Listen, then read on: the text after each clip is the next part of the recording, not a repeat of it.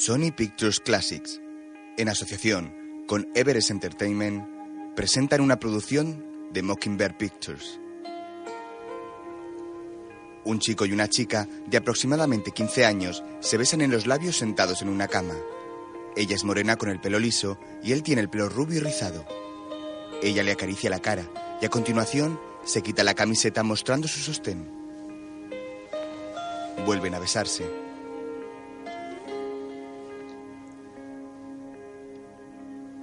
Meses después, la chica está en una sala rodeada de otras chicas de su edad. Todas visten camisón y lucen una prominente barriga. La chica se toca el vientre con una mano. Luego está tumbada en una camilla dando a luz.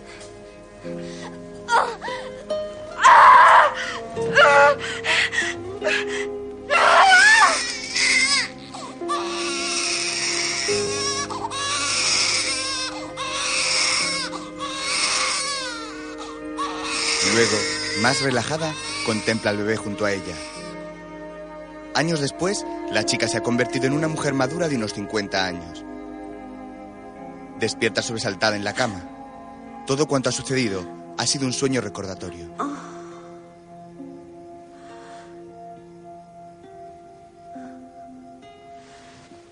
La mujer se levanta de la cama en camisón y se encamina hacia otra habitación, donde hay una mujer rubia de unos 70 años durmiendo. Se mete con ella en la cama.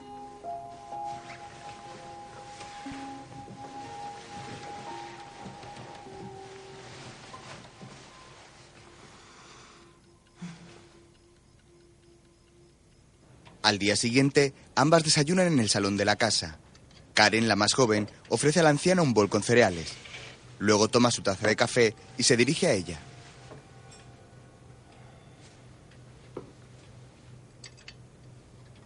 Se aproxima su cumpleaños. Cumplirá 37. La anciana no levanta la vista de la mesa.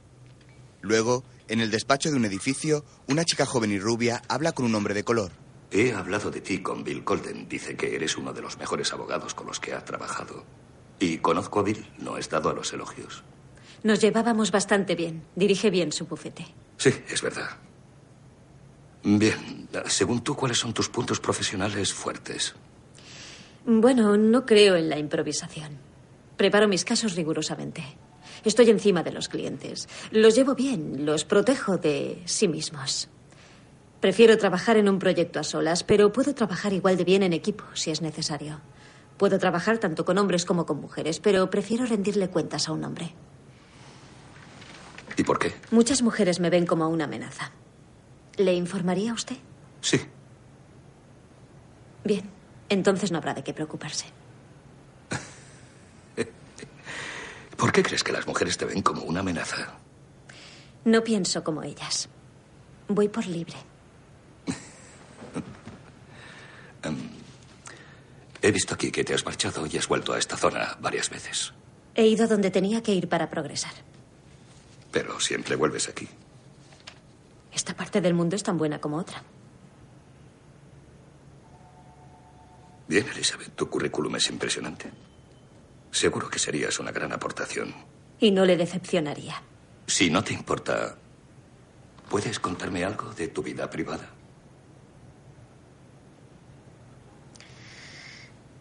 Nací aquí en Los Ángeles. Y el mismo día que nací me entregaron en adopción. Mi madre tenía 14 años cuando me tuvo. Y es lo único que sé de ella. Mi padre adoptivo murió cuando yo tenía 10 años y mi madre adoptiva y yo no estamos unidas. Mi nombre actual, Elizabeth Joyce, lo escogí yo misma en el instituto. Ahora es mi nombre legal, no uso ningún otro. Vivo sola y lo he hecho desde los 17 años. Nunca he estado casada y no tengo planes para casarme. Valoro mi independencia por encima de todo. Así no tengo que ver cumplidas otras expectativas. Aparte de las mías, que ya son muy grandes. Y aquí estamos. En otro lugar, un matrimonio negro habla con una monja. Llevamos cuatro años casados y lo hemos intentado desde el principio. pero ah, sencillamente no hemos podido. Y hemos esperado, no sé, desesperado, como suele decirse, pero sencillamente no va a pasar. Y lo hemos aceptado. Y no estamos amargados. Bueno, no creo que... ¿Tú crees que estamos amargados? No, no lo estamos. Am, y bueno, podríamos ser buenos padres. No sé, Joseph es un hombre muy tierno. Es cariñoso. Y podríamos querer a un bebé en un minuto, aunque no fuera nuestro. ¿Podríamos ponerle el nombre que queramos? Eso depende de las circunstancias. A veces los padres biológicos y los padres adoptivos acuerdan juntos el nombre. Podríamos acordar acordarlo.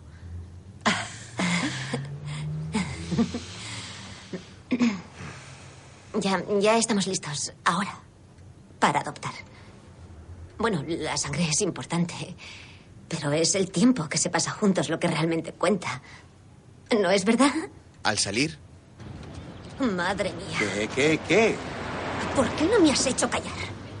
Tranquila, Lucy. Todos los que van a su despacho están nerviosos. Y ese discurso sobre el tiempo que se pasa juntos. ¿De dónde cuernos lo he sacado? No tengo ni idea, cielo. ¿Y tú por qué no has abierto la boca? Lucy, no intentes... ¿Por qué no has dicho ni mu?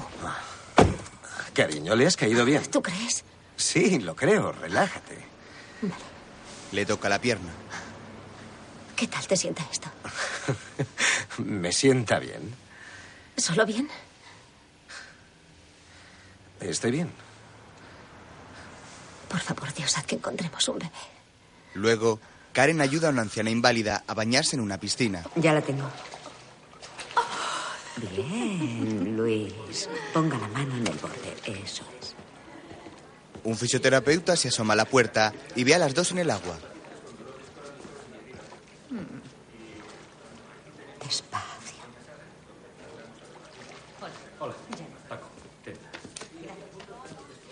Tras atender a una mujer, vuelve a mirar a Karen y a la anciana. ¿Ese hombre coquetea con usted? Así es. Luego, Karen vuelve a casa. Su madre, la anciana rubia, está dormida en una butaca frente a la televisión. Tras tomar el correo, entra en otra habitación donde hay una mujer planchando y una niña de unos ocho años.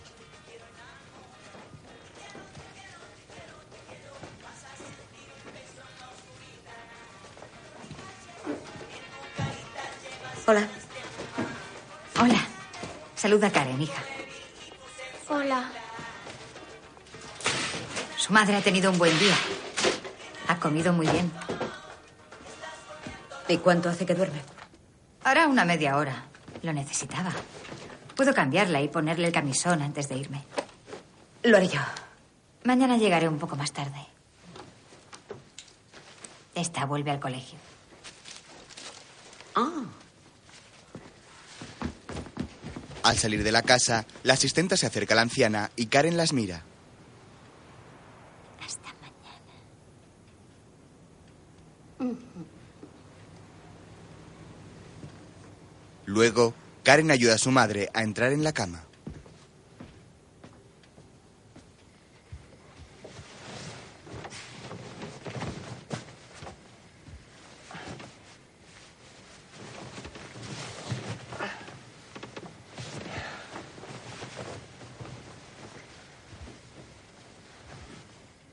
Tienes las uñas largas.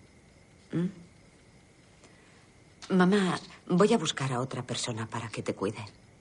Sofía no me preguntó si me importaba que trajera a la niña durante las vacaciones escolares. No sé qué le habría dicho, pero debería habérmelo preguntado. No puedes despedirla. Mientras, Elizabeth está tumbada en el sofá de casa leyendo.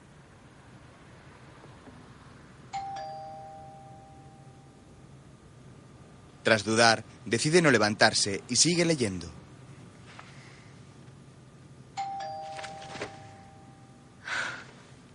Se levanta resignada.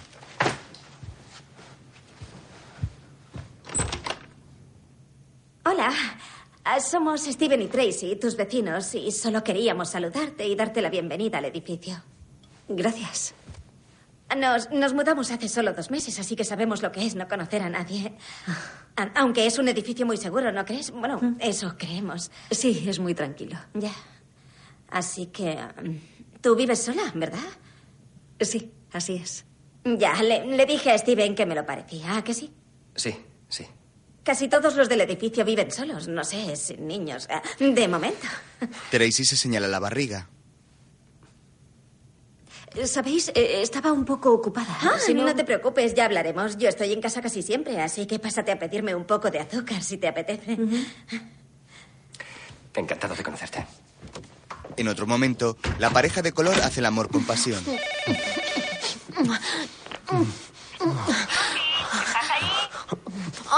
Lucy Lu.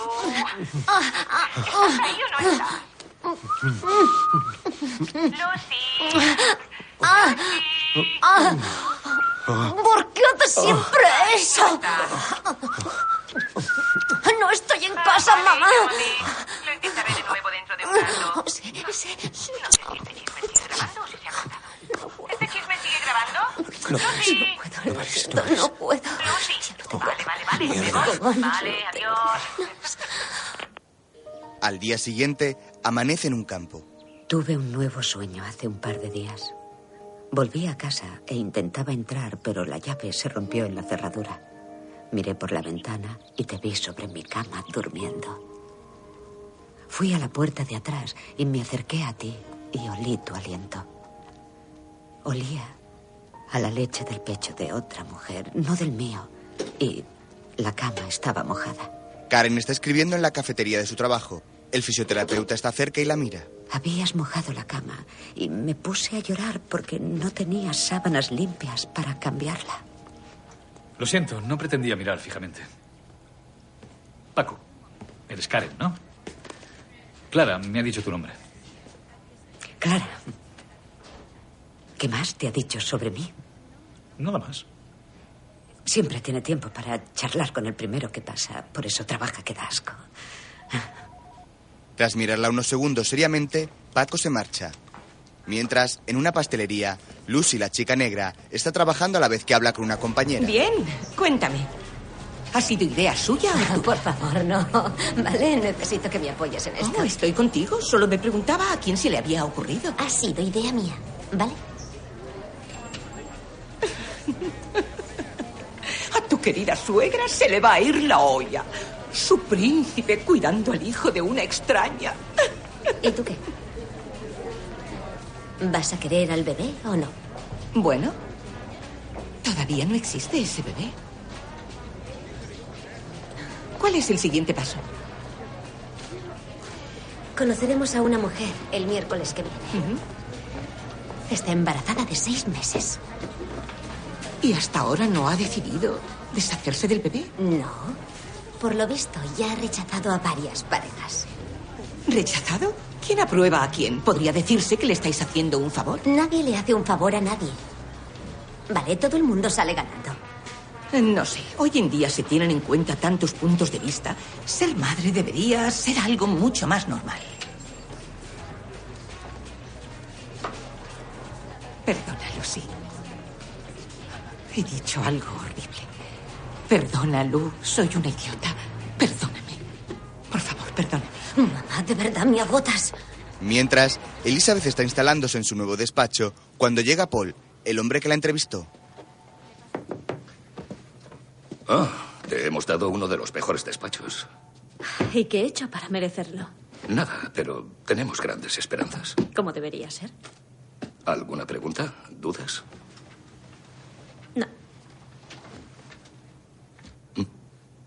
Cena de bienvenida mañana por la noche en el Mistral a las ocho y cuarto. ¿Lo conoces? Claro. Te veré allí. Paul se marcha dejando a Elizabeth sola. Por la noche, Karen peina a su madre. ¿Qué tal el trabajo? Bien. Hay un nuevo programa de formación para trabajar con personas que se recuperan de la quimioterapia. Han preguntado si alguien quería apuntarse y he dicho que sí. Así que nos pagan por aprender algo nuevo. Está muy bien.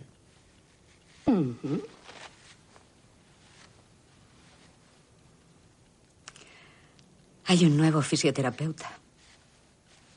Es un hombre de mi edad. Es, es un poco corpulento. Tiene canas, ¿sabes? Es simpático. Le cae bien a todos. Ten cuidado, Karen. No te expongas a otra decepción. Karen cierra los ojos y sonríe.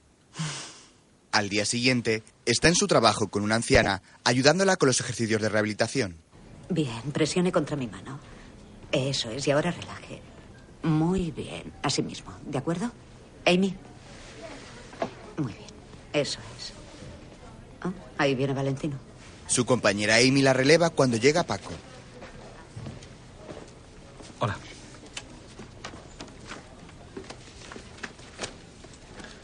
Creo que hemos empezado con mal pie. ¿Por qué dice eso? Bueno, parecías enfadada el otro día. No me conoce como para saber si estaba enfadada. Tras dejarle de nuevo sin palabras, Paco se marcha.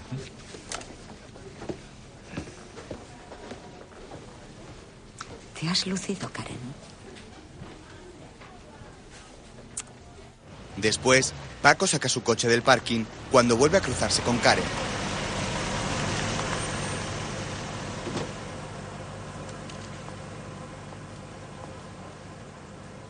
Yo... em, tengo un poco de tiempo antes de volver a casa.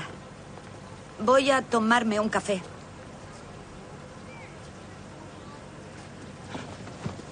¿Te importa si te acompaño? Bueno, Luego, ambos están en una cafetería. ¿Ya saben lo que quieren? ah, un café solo, por favor. Lo mismo. Gracias. Espere, tráigame también tarta de manzana. Muy bien. No puedo resistirme a la tarta de manzana. Deberías cuidar tu peso. Sí, es cierto.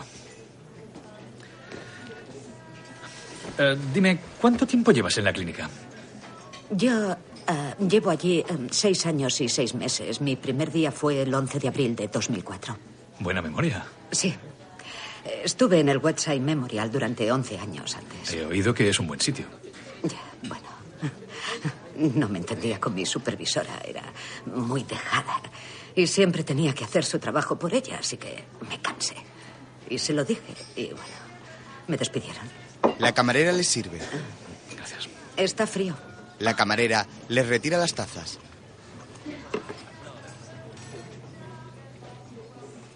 ¿Y qué me cuentas de ti? Llevo por aquí solo unos cinco meses. Soy de la Bahía. Hace cuatro años que soy fisio. Antes era chofer en una empresa. Estoy divorciado. Soy abuelo, ¿te imaginas? Y mi hija Melissa, de 28 años, tiene gemelos. No estaban previstos, pero... ¿Qué se le va a hacer?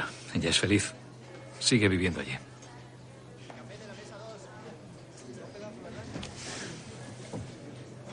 ¿Qué más quieres saber? No hace falta que nos interroguemos. Esto no es una cita. Interrogar es una palabra dura. ¿Vives sola? No. ¿Qué tiene de gracioso? No, nada. Es que. Es que no parece que consiga acertar cuando te hablo y lo, lo- lo intento, créeme. ¿A qué te refieres?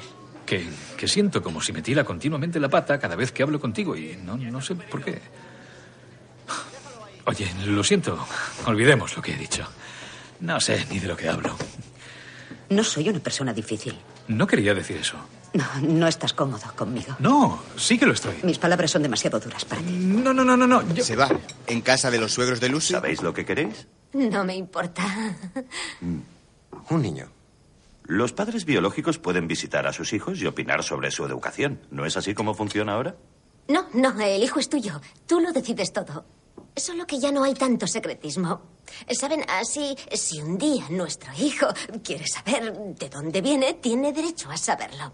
Espero que no cambien todas esas reglas de aquí a 20 años. No sé, siempre parecen estar cambiando de opinión sobre estas cosas. ¿Quiénes? Eh, Los expertos. Pues yo creo que Joseph será un gran padre. ¿No creen? Sí. Es lo único que siempre ha deseado. Lucy sonríe y bebe. Mientras, Elizabeth llega a un restaurante donde Paul la espera. Hola, Elizabeth. No entendí que estaríamos los dos solos. Ah, con mis socios te morirías de aburrimiento. He creído que así estaría mejor. No era lo que esperaba. Espero que no te parezca inapropiado. Me gusta saber lo que significa todo. Solo es eso. Solo es un jefe que quiere conocer a su nueva empleada. Le señala la silla y ella termina aceptando y sentándose. Entrega su abrigo al camarero.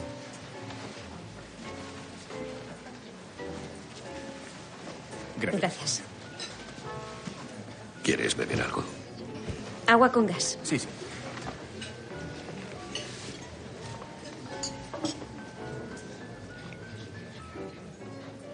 ¿Está casado?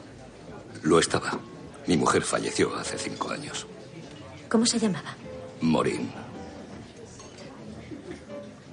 ¿Qué es lo que más echa de menos de ella? Estábamos muy unidos. Y eso no es muy común. Es lo que más echo de menos. Hasta mis hijos dicen que estábamos más unidos entre nosotros que con ellos. Esperaba que no se dieran cuenta. ¿Qué edades tienen? María tiene 29, Julian 30. Empezó joven. Mm, mm, No tan joven.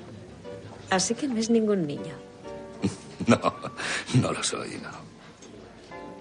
Sigue siendo guapo. Gracias. Mientras, Karen está en la cama escribiendo en un cuaderno cuando oye un ruido.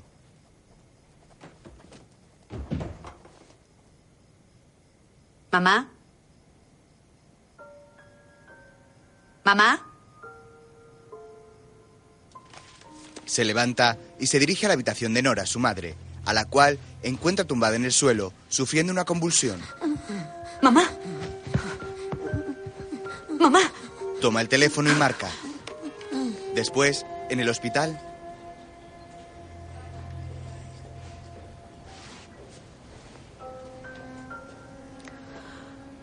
Ese médico joven ha dicho que volvería por la mañana para hablar con nosotras.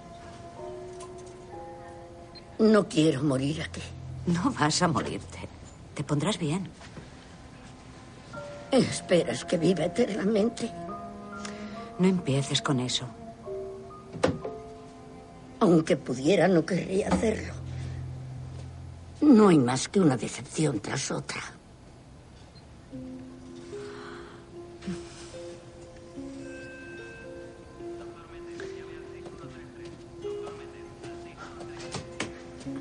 Karen va hacia un lado de la cama y toma una maleta. Nora la mira y Karen se acerca a ella. ¿Qué?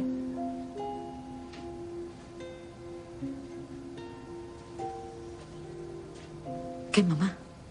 Nora gira la cabeza y solloza.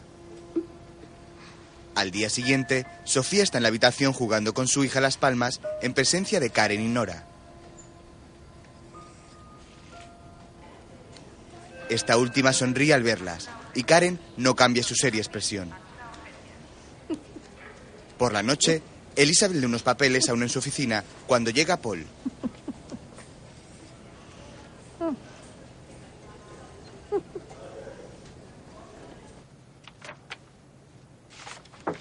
¿Qué haces aquí a estas horas? Snyder y Lubeski Ah, no son clientes fáciles. son muy difíciles. Pero quedarán satisfechos. ¿Y usted? ¿Es hora de irse a la camita? Sí, lo es. Bueno, le invitaría a tomar una copa, si no le parece inapropiado.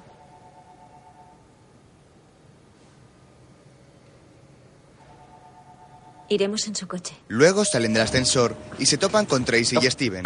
Hola, justo hablábamos de ti. ¿A que sí, Steven? Em, porque me levanto para ir al baño unas siete veces cada noche y como nuestros dormitorios son contiguos, espero no despertarte. Yo no he oído nada. Ah, bien, bien. Bueno, nos lo dirías, ¿verdad? Claro. Yo soy Paul. hola. Lo siento, son Steven y... eh, ¿Cómo dijiste que te llamabas? Ah, Tracy. Tracy, este es Paul, mi padre. Oh, encantada de conocerle, señor. Steven lleva una almohada. ¿Vais a pasar la noche en el garaje? No. es para el curso de preparto que empieza esta noche. Es mi entrenador. Pues no os entretendremos. Adiós. Buenas noches. Encantado. Se van. Es aquí. Será adoptada, ¿no? En casa de Elizabeth. ¿De qué ha ido todo eso de ahí fuera? Se sentía complacida de que fueras negro. ¿Te has fijado? Le he brindado la oportunidad de practicar su buena voluntad liberal. Se pasarán elucubrando toda la noche. Tal vez el padre sea solo medio negro y la madre blanca. Parecían personas muy agradables. Ah, venga ya, es imposible saber cómo son. Están demasiado ocupados reinventándose para caerle bien a todo el mundo. Ella se acerca y le tiende una copa de vino. Chin, chin. Ambos beben y se miran fijamente.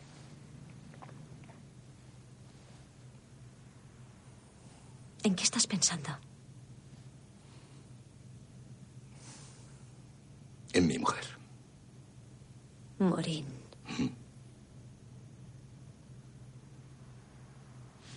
Ella le quita las gafas.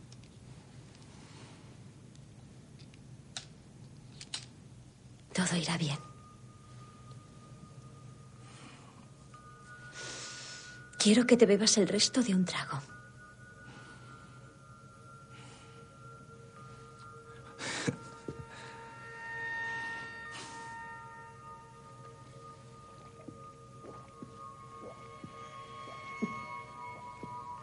Él se bebe la copa de un trago y a continuación comienzan a besarse lentamente en los labios.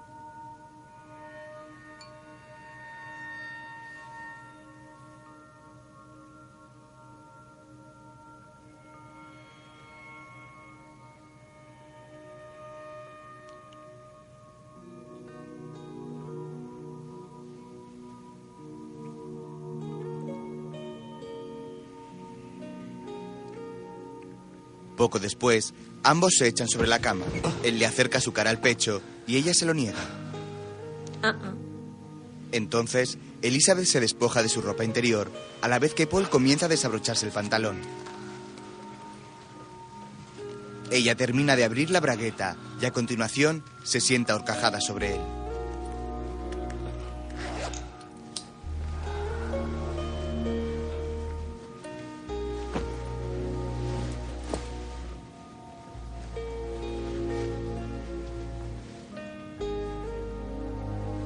Ella se sube sobre él y comienza a moverse lentamente.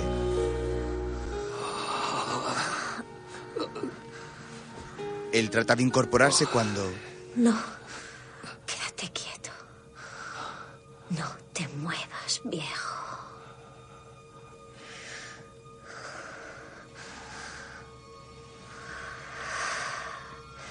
lentamente ella se mece sobre Paul, dirigiendo la situación.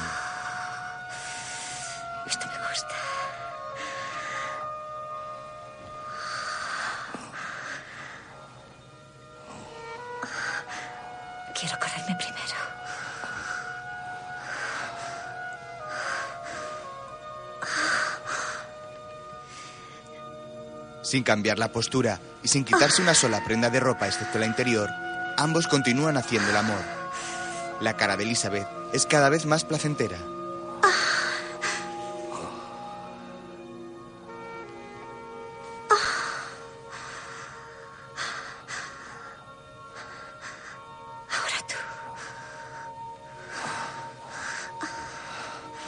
Elizabeth sigue moviéndose hacia arriba y hacia abajo, estimulando la eyaculación de Paul.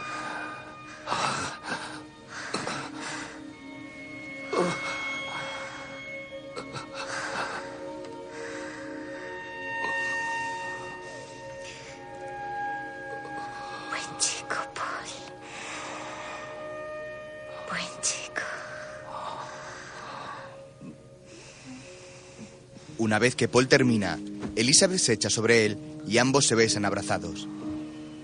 Mientras, en el hospital, Nora está tumbada con los ojos cerrados, cuando de pronto Karen oye un sonido procedente del monitor de constantes y se acerca a él. De pronto llega una enfermera, la cual comprueba el monitor y otros aparatos médicos, y sale de la habitación.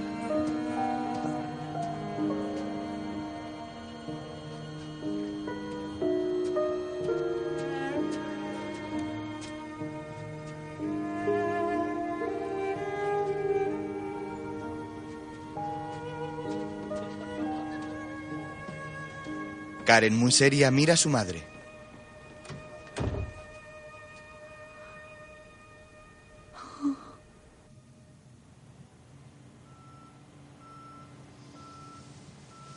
Al día siguiente, Elizabeth se despierta en su cama junto a Paul. Ella se levanta desnuda, se pone un albornoz y a continuación se encamina hacia el balcón.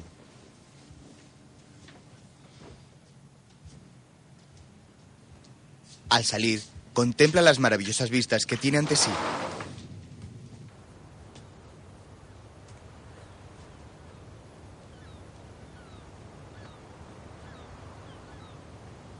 De pronto, mira la terraza de al lado y encuentra un trajeado Steven disfrutando también de las vistas con una taza de café en la mano. Ella se gira hacia él y cuando va a entrar de nuevo en casa, se abre el albornoz dejando al descubierto su cuerpo desnudo. La cara de Steven es de perplejidad. En otro momento, Lucy y Joseph visitan a la misma monja con la que estuvieron días atrás. Sed vosotros mismos. Tenéis mucho a vuestro favor. Quiere a una pareja joven, quiere que la mujer tenga trabajo o una carrera. Y tú tienes la pastelería, Lucy. Eso le gustará. ¿Preguntas?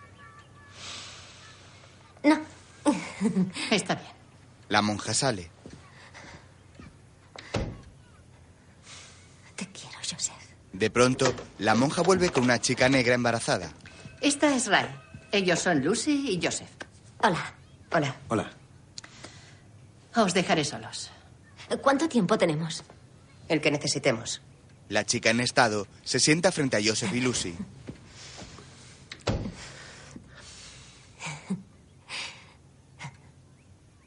¿Sabéis que he rechazado a varias parejas? ¿Os lo han dicho? Sí. Ah, bu- bueno, ¿a qué clase de personas buscas? Quiero oírla a ella antes de hablar contigo.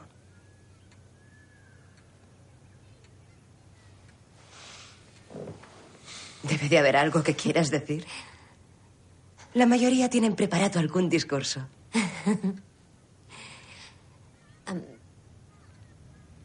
Vamos. ¿Qué esperabas de esta reunión? Bueno, no esperaba sentirme como si me hubieran arrastrado hasta el despacho de la directora, que es como me siento ahora mismo. Vale, buena respuesta. Vale. Te haré yo algunas preguntas. ¿Crees en Dios? Tuve una educación católica. ¿Pero crees en Dios? Bueno, no soy una persona muy religiosa, pero Joseph sí, ¿verdad? ¿No crees que un ser superior te creó y te ama y vela por ti?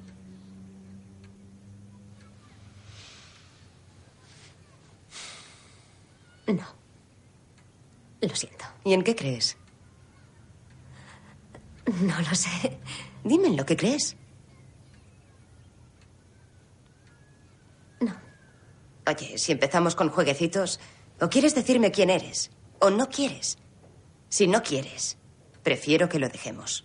La chica se levanta. Vale, espera, espera, espera. Siéntate, La chica no obedece. por favor. Al oír estas palabras, se sienta de nuevo.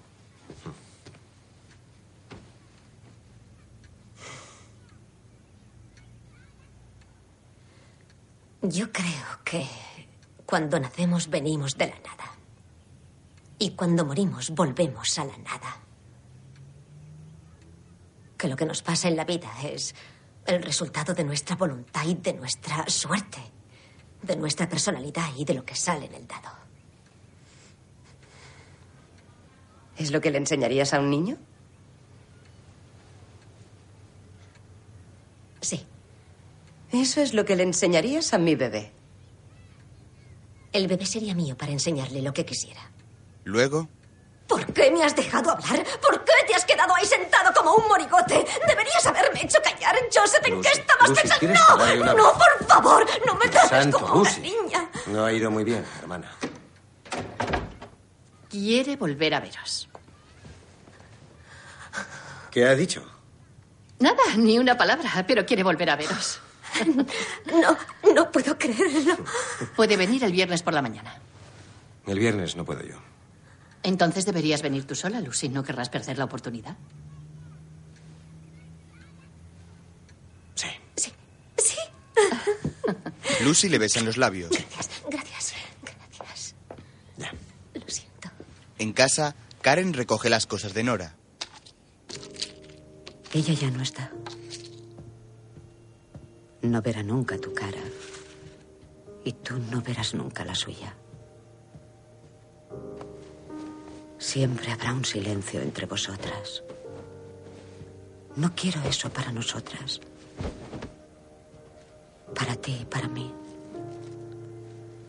En mi fuero interno sé que algún día nos conoceremos y que me perdonarás. Se sienta en la cama. Luego, Sofía está limpiando en el salón. Su madre era una buena mujer, Karen. Me alegro de que el final fuera rápido. Estaba preparada.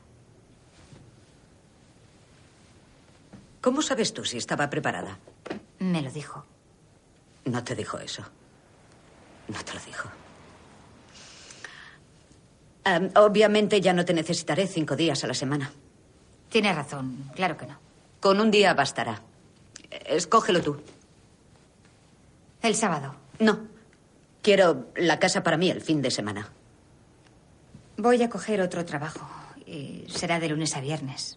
Puede elegir entre el sábado o el domingo. Y Christy tendrá que venir conmigo. Sé que a usted no le gusta.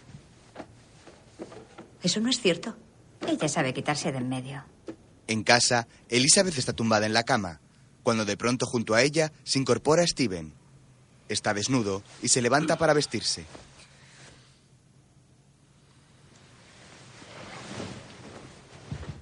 Muchos saludos de mi parte. Luego, en una oficina, dos hombres se despiden. Gracias por su visita. De acuerdo. Uno de ellos se marcha y Karen se acerca a la mesa.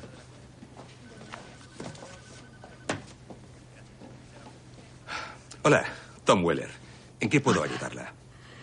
Karen. Encantado de conocerla, Karen. Tom, trajeado y de unos 50 años, la mira unos segundos. Karen. Vaya. Cuán- ¿Quieres...? eh, perdona, siéntate. Ella obedece. Vine a esta oficina hará unos tres años y te vi. Salí huyendo como si el edificio estuviera ardiendo.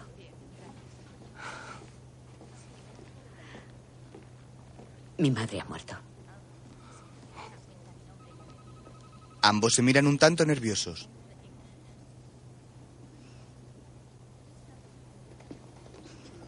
¿Cómo estás? Él levanta los hombros. Te casaste con esa chica del instituto de Nojo, ¿verdad, Hailey? Hailey, sí. ¿Tenéis hijos? Eh, sí, tenemos eh, dos chicos y una chica. Pero ya se han ido de casa, se, se han, no sé, tienen sus propias vidas. Y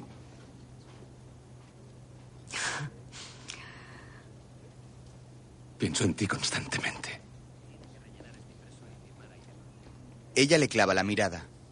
Mientras, Elizabeth y Paul están metidos en la cama. Mi hija me ha preguntado si salía con alguien. No he sabido qué decirle.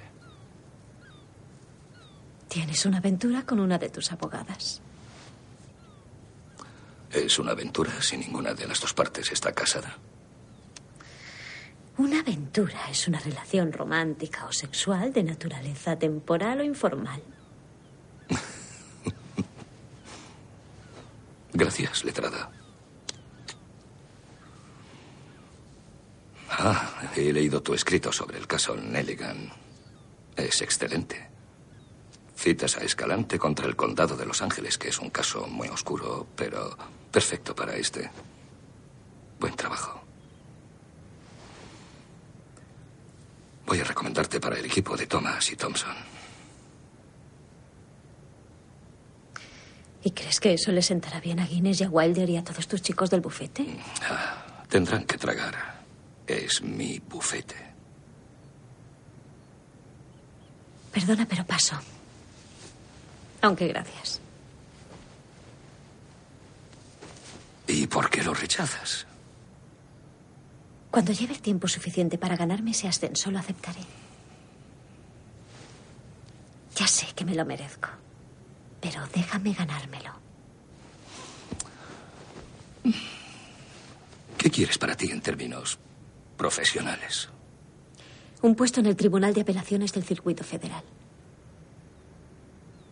Has estado en cuatro bufetes de tres ciudades en diez años.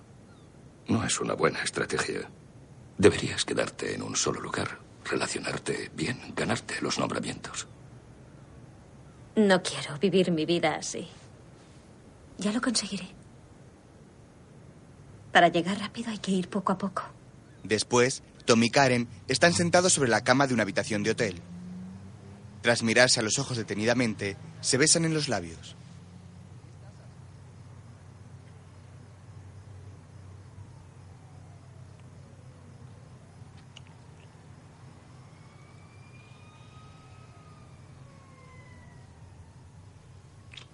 Un rato después, ambos yacen desnudos en la cama. Tras esto, Karen comienza a vestirse. No me has preguntado nada sobre cómo me ha ido a mí todo este tiempo. Pues. No tenía que salir de ti.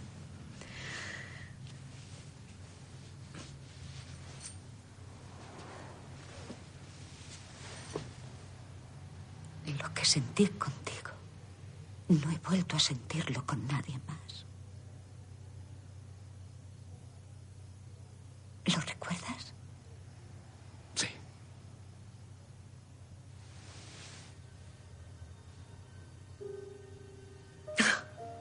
Con una sonrisa de incredulidad, Karen se levanta y se marcha de la habitación dejando a Tom dentro de la cama. En otro momento, está en su trabajo pensativa en una sala cuando se le acerca Paco por detrás.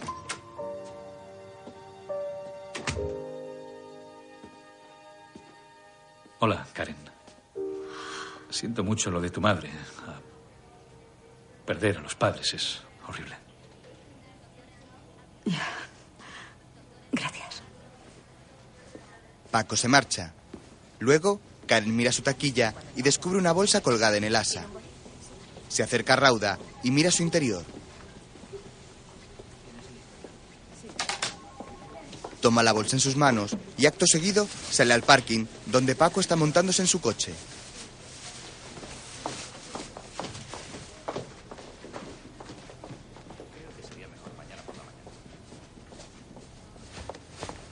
¡Eh! ¿Esto es tuyo? Sí, son tomates de mi ¿Y huerto. ahí qué hacían colgados de mi taquilla? Pensado que podrían gustarte. ¿Y qué te ha hecho pensar eso, capullo? No me gusta estar en el trabajo y encontrarme con esto colgando de mi taquilla para que lo vean todos como si fuera tu puñetera novia. ¡Eres un idiota! ¡Eh! ¡Eh! Oye, se dice gracias. Tía rara. Grosera. De mierda. Tía rara. Paco le coloca la bolsa en la mano y se marcha. Mientras, Steven llama a casa de Elizabeth. ¿Dónde está tu mujer? No volverá hasta las 10. Elizabeth sale de su casa y se encamina hacia la de Steven. No, no, no. Es el menú de hoy. ¿Lo tomas o lo dejas? Minutos después, Elizabeth curiosea las fotos que Steven y Tracy tienen colgadas. ¿Te diviertes? Ninguna sorpresa.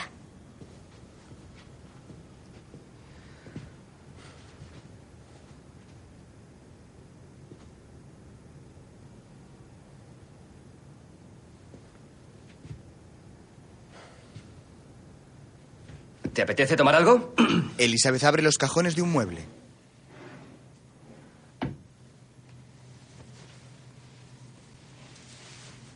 ¿Por qué no volvemos a tu piso? Se quita las bragas y las guarda en un cajón. Entonces, Steven va a la habitación y encuentra a Elizabeth tumbada en la cama mostrándole su trasero. Ven a cabalgar, vaquero. Steven se lanza sobre ella. En el trabajo, Karen abre su taquilla y saca un sobre. Intenta abrir la taquilla de Paco, pero al ver que está cerrada con llave, introduce la carta por una rendija.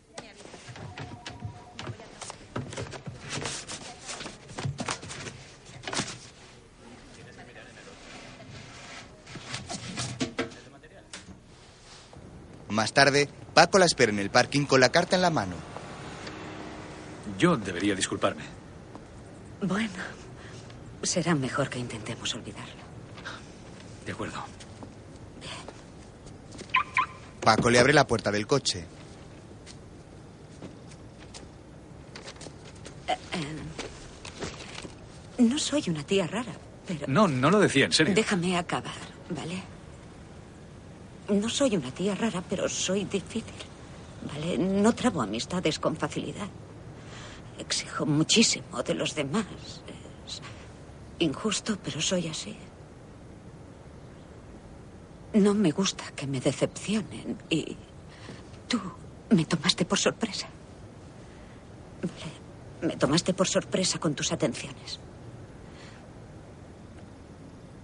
¿Vale? De acuerdo.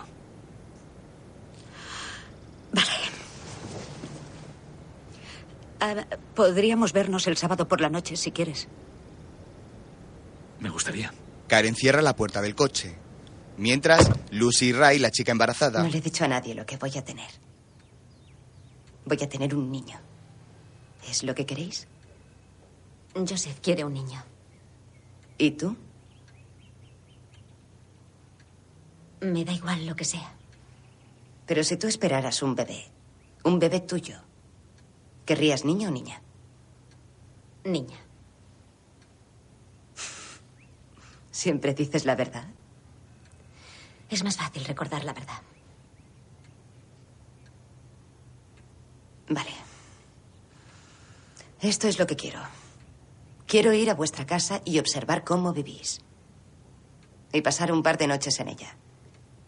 Quiero conocer a vuestros padres y a vuestros amigos. No tiene por qué ser todo el mismo día. Y no hace falta que les entreviste yo ni que me interroguen ellos.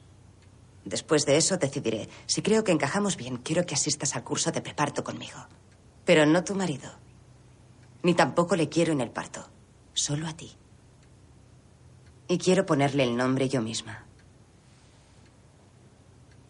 Después de eso, hasta luego. Ese es el trato. Vale. otro día, Karen está en el jardín arreglando las flores, cuando mira por la ventana y descubre en la cocina a Christy subida en la encimera y sacando algo de un mueble.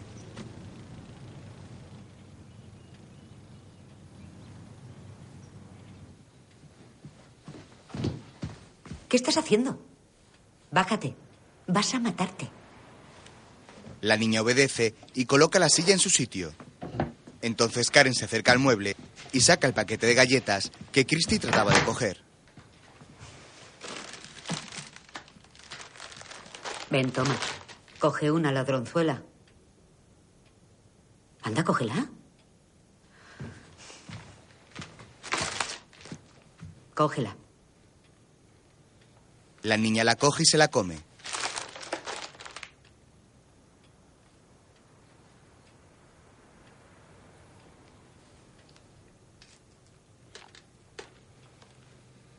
De pronto, Karen le mira un colgante que pende de su cuello. La agarra del brazo y va en busca de Sofía. ¿Qué es esto? ¿Qué hace ella con este colgante? Le hace daño, Karen. ¿Qué diablos hace ella con esto? Le está haciendo daño, Karen. Suéltela. ¿Qué demonios hace con esto? Su madre se lo regaló. No es cierto. Para su cumpleaños. Esto perteneció a su propia madre. Seguro que ella no se lo dio. Sí, se lo dio. Su madre era una persona muy generosa. Era una mujer maravillosa.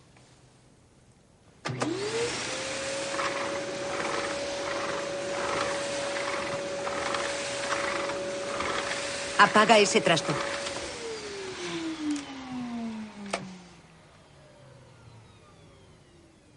Bueno, ¿y qué más os dio? Una foto de ella. ¿Por qué? Porque yo se la pedí. ¿Por qué se disgusta tanto, Karen? No estoy disgustada. Solo intento averiguar qué ocurre en mi propia casa.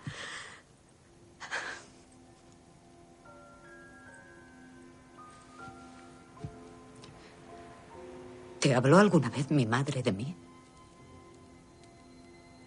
A veces. ¿Y qué te decía? ¿Qué narices te dijo? Dijo que usted era infeliz. dijo eso? ¿Cómo? ¿Con qué palabras? No recuerdo sus palabras exactas, pero se culpaba a sí misma.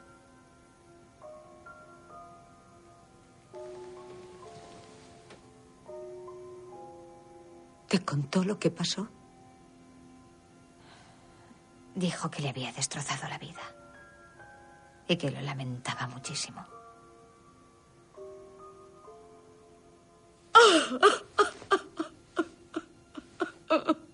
Karen rompe a llorar en presencia de Sofía y Christy.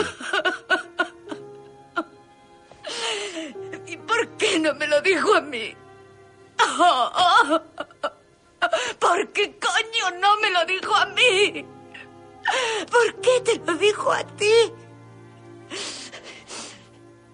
Tenía que decírmelo a mí. Creo que usted le daba miedo, Karen. En otro momento, Elizabeth está en una consulta médica esperando. Hola, soy la doctora Stone. Hola. Hola. Tú eres Elizabeth Joyce. ¿Quién te ha enviado? Aparece en la lista de médicos para Walsh, Connery y Luis. Soy una de sus abogadas. Me resultas familiar. No nos conocemos de nada. ¿Qué puedo hacer por ti? Llevo un mes de retraso. ¿Mantienes relaciones sexuales? No estoy embarazada. ¿Qué clase de anticonceptivos usas? Tengo las trompas ligadas. ¿Cuánto hace de eso? Desde los 17. No es habitual. No es un procedimiento que se practique en menores, salvo por razones médicas. Me lo hice al otro lado de la frontera. No sabían que era menor. Em, ¿Algún otro síntoma? ¿Dolor abdominal, cólicos, fiebre? No. No, bien. Vamos a echar un vistazo. Elizabeth se tiende en la camilla y la doctora se coloca unos guantes. ¿Estudiaste Derecho en la USC? Sí que te conozco. Soy amiga de Sofía Sparrow y Nina Marshall. Vivías al lado de ellas. No, no llegamos nunca a hablar. Dabas mucho respeto. Elizabeth se pone de pie. ¿Qué, qué te ocurre? ¿Sabe? No me gusta mucho rememorar mi vida con alguien a quien conozco hace dos minutos. Ah, lo siento, no quería incomodarte. Lo, lo siento mucho, he estado poco profesional e inoportuna. Y no presumo saber nada de ti. Perdona, por favor. Elizabeth vuelve a tumbarse sobre la camilla y la doctora, tras terminar de colocarse los guantes, comienza a explorarla.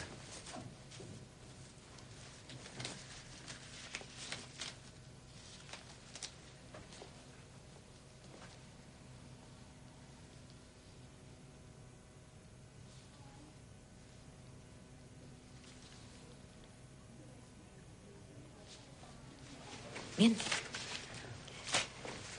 Le pediré a la enfermera que te saque una muestra de orina y de sangre. Podrías estar embarazada. No es imposible. Elizabeth niega con la cabeza y la doctora se va. En casa, Karen contempla el colgante sentada en la cama de su madre. Tras unos segundos, entran Sofía y Christy en la habitación.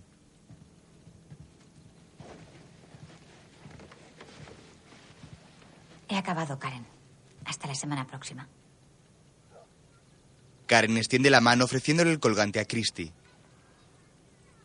La madre asiente a la niña para que acepte el regalo.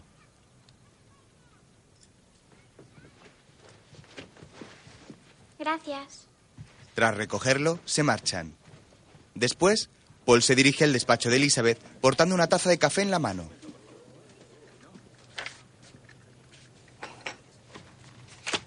Gracias. Siéntate. Paul se sienta.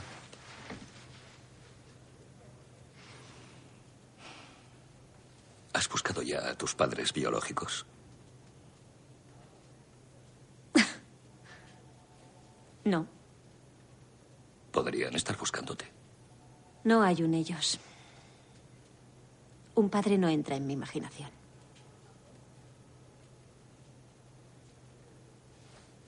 Vivo en su ciudad natal. ¿Cuánto puede costarle a su puta majestad encontrarme? es mejor así. Así es mejor para todos. ¿Por qué lo preguntas? Creo que le alegraría mucho saber quién eres.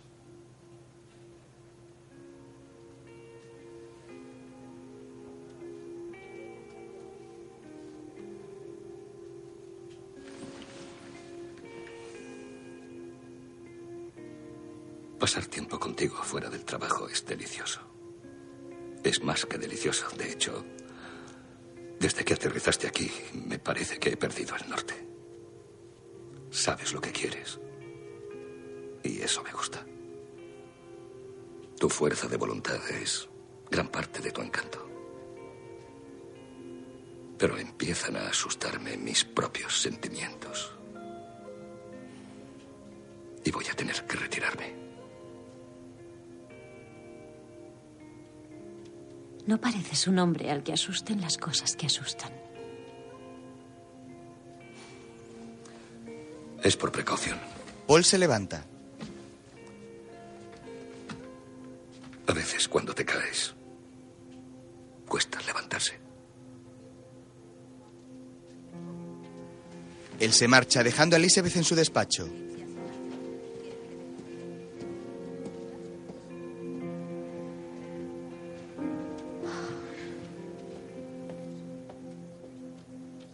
Por la noche, Karen está dormida sobre el somier de la cama de Nora, cuando de repente suena el timbre de la puerta.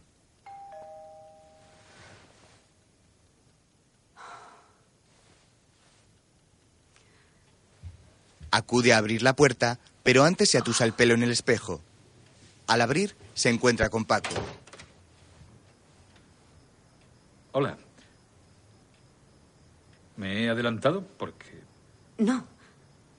No, es- llegas bien. Oye, lo siento. No es un buen momento. No creo que pueda. ¿En serio? Poco después, ambos se montan en el coche de él.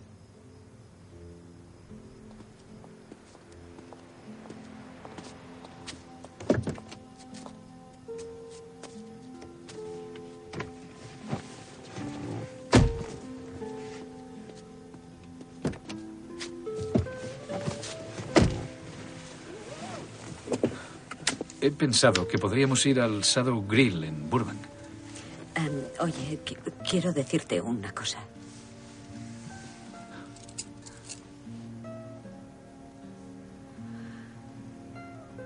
Tuve una niña cuando tenía 14 años y em, fue entregada en adopción.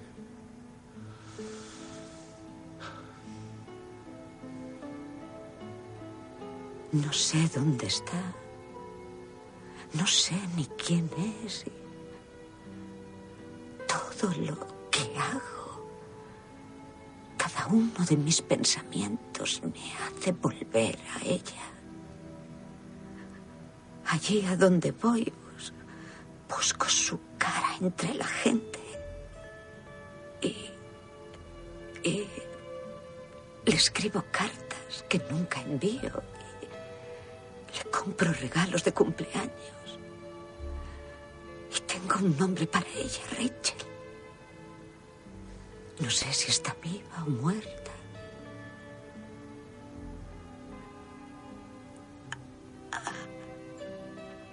Y, y no tengo nada más. Eso es quien soy. No tengo nada que ofrecer.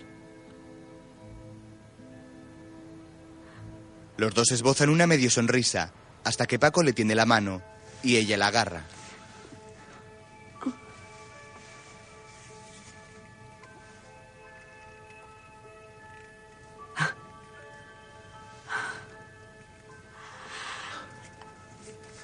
¿De dónde narices has salido tú?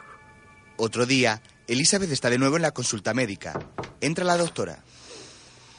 Hola, Elizabeth. ¿Cómo estás? Dígamelo usted. Pues em, estás embarazada. No suele pasar con las trompas ligadas, pero puede ocurrir.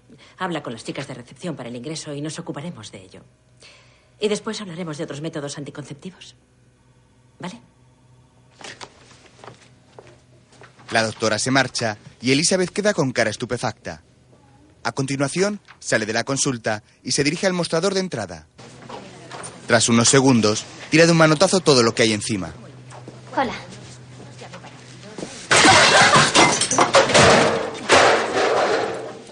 ¿Qué ha pasado? La doctora Stone acude corriendo. Tú no sabes ni quién soy ni lo que quiero, zorra. Se marcha. En la pastelería, Lucy y su madre ¿Cuántos años tiene? Veinte. Y ya está acabando los estudios. ¿Y ya se ha sometido a todas las pruebas médicas y todo eso? vale, me estás poniendo de mal humor. ¿Y cuándo voy a conocerla? Nunca. Apuesto a que si la conociera podría calarla enseguida. ¿Qué? ¿Calarla en qué sentido? Pues a lo que sea que esté jugando. En cristiano, por favor. No creo que esa niña vaya precisamente Vale, bien espera, ¿por qué? En ¿Por serio. qué? Siempre haces lo mismo. ¿El qué? Es un encanto, mamá. Lucy vuelve a su tarea, a la vez que su madre mueve un abanico para refrescarse. Luego, Steven llama a casa de Elizabeth, pero esta está vacía. En casa de Paul, Elizabeth llama a la puerta y le abre una chica negra de unos 25 años.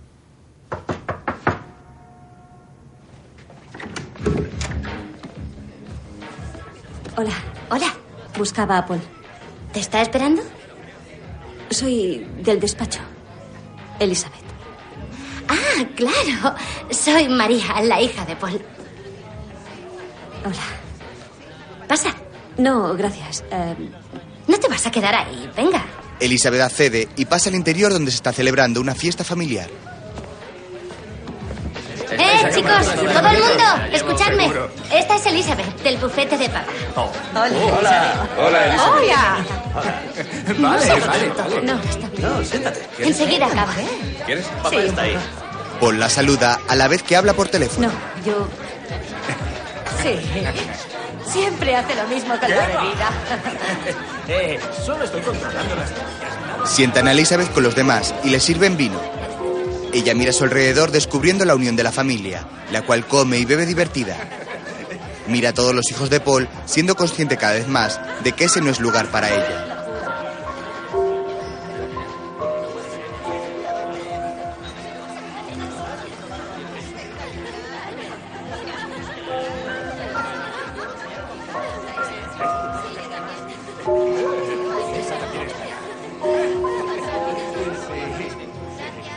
A unos metros, Paul indica a Elizabeth que se vayan a una parte. Ella se levanta de la silla hasta que se encuentran junto a la escalera. Hola. ¿Va todo bien? Sí. Es una buena fiesta. Quédate. Cena con nosotros. No puedo. Claro que sí. No puedo. ¿Qué ocurre? Me voy por la mañana. ¿Te vas? ¿A dónde? Me voy.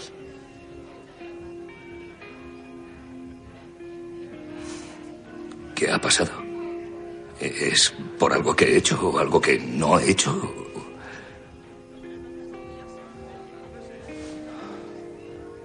Ha cambiado el viento. Es eso. Paul la mira y a continuación se lleva la mano a la cabeza.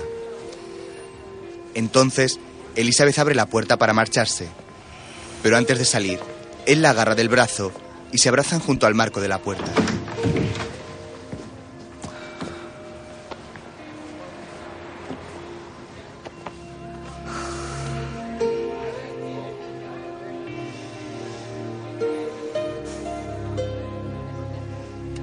Tras unos segundos en esa postura, Paul la besa en la frente hasta que Elizabeth se marcha.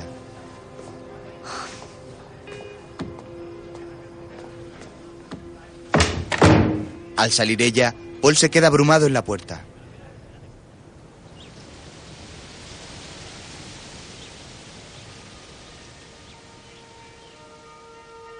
Meses después, en un juzgado, Karen y Paco se dan el siquiero ante una mujer que oficia la ceremonia. Cerca, una joven de rasgos latinos sonríe ante la feliz pareja. En otro momento, Elizabeth está sobre la cama semidesnuda en avanzado estado de gestación. Deja los papeles que está leyendo y se queda pensativa mirando hacia el techo. Luego se toca la barriga con los dedos.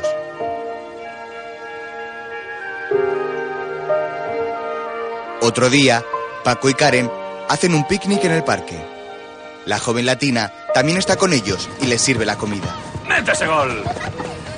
Ah, gracias, hija. Karen, ¿quieres pechuga o muslo? Eh, gracias, yo me sirvo. No, quiero hacerlo yo. Gracias. Quiero pechuga. No estoy acostumbrada. Así es como quiero que sean las cosas entre nosotras. Karen y Paco comienzan a comer a la vez que la chica se santigua y ora frente al plato. Al percatarse, Karen hace un gesto a su nuevo marido. Siempre me pongo a comer como un gorrino. No, no. Me parece que te confundes con mi padre. ¿Ya te ha dicho que no cree en Dios? El hombre más bondadoso del mundo le ha dado la espalda a Jesús. ¿Jesús no te daría la espalda a ti, papá? Vale, vale, me callo. Algún día estaremos en el cielo riéndonos de estas discusiones. Te diré algo. Si voy al cielo, no me estaré riendo.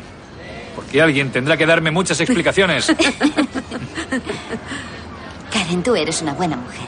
Debes de sentir el amor de María en tu corazón. Karen la mira y sigue comiendo.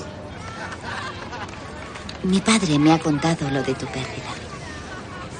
Cariño, no le gusta hablar de eso. A veces es difícil entender los propósitos de Dios. Melissa, ¿Puedo hablar? Ahora eres la mujer de mi padre. Mis hijos van a crecer viéndote como su abuela.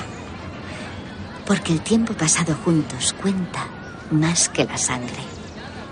El tiempo es lo que cuenta. Búscala ahora, antes de que sea tarde.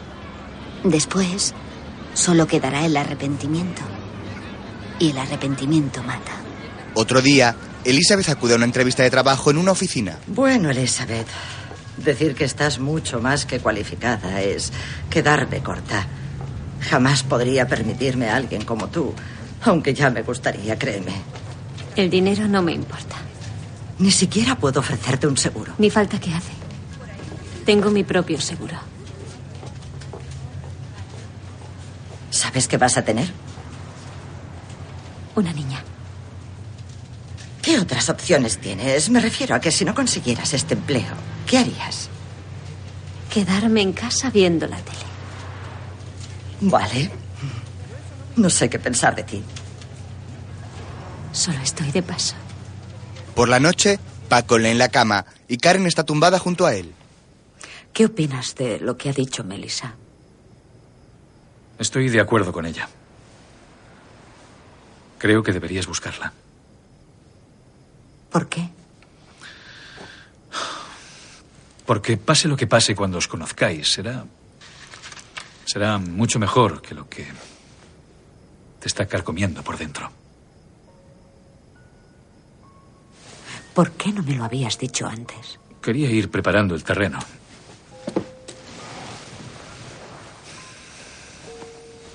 Podría estar por ahí buscándote. ¿Lo habías pensado? No hay nada que no haya pensado. ¿Sabrías cómo empezar? ¿Y cuál es tu peor temor? Que me escupa en la cara. Al día siguiente, están en el orfanato. La trajo al mundo el 7 de noviembre de 1973. Su madre era la tutora legal del bebé. Lo acordó usted antes de que naciera. Y una pareja adoptó al bebé el 10 de noviembre. Por desgracia, según lo establecido por la adopción, no me está permitido dar ninguna información sobre la identidad de las partes implicadas. Lo que puede hacer es escribirle una carta. La carta se guardará en el expediente y si en algún momento ella contactara con nosotros, le daríamos la carta y ella sería libre de contactar con usted directamente. Lo, lo lamento, pero es lo máximo que puedo hacer.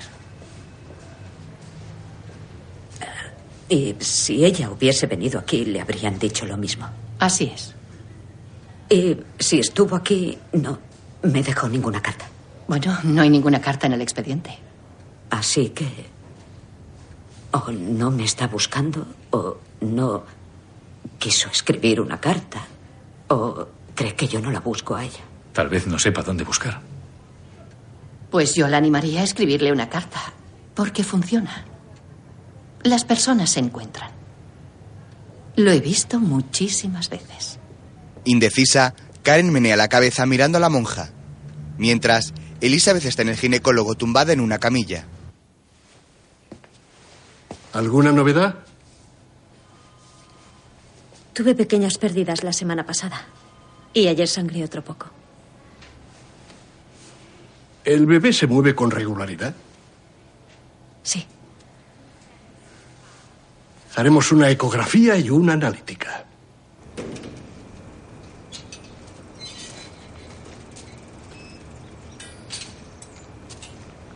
Después, Elizabeth está sentada en una butaca al sol en su azotea. De pronto aparece una joven ciega portando una silla plegable. La abre, se sienta y a continuación se coloca unos auriculares para disfrutar relajada del sol. En ese momento, Elizabeth se incorpora y la chica la oye. ¿Quién es? Una inquilina. Estaba tomando el sol. Yo soy Violet. Elizabeth. ¿Cuántos años tienes? 37. 37. Libre para moverte a tu antojo. Qué suerte. ¿Y a qué te dedicas? Soy abogada. La ley.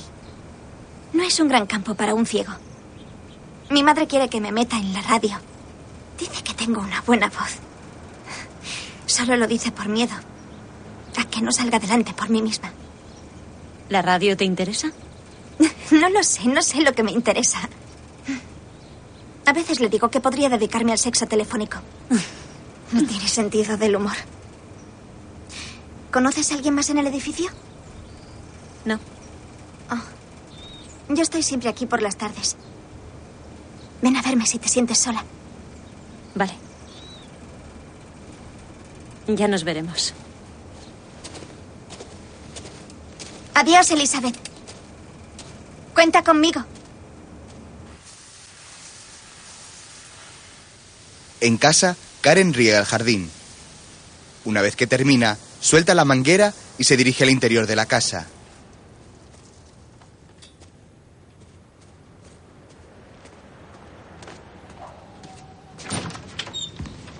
Mira el sofá y ve a Christy tumbada durmiendo. Se queda mirándola fijamente para despertarla, pero tras unos segundos decide dejarla durmiendo a la vez que la contempla unos instantes.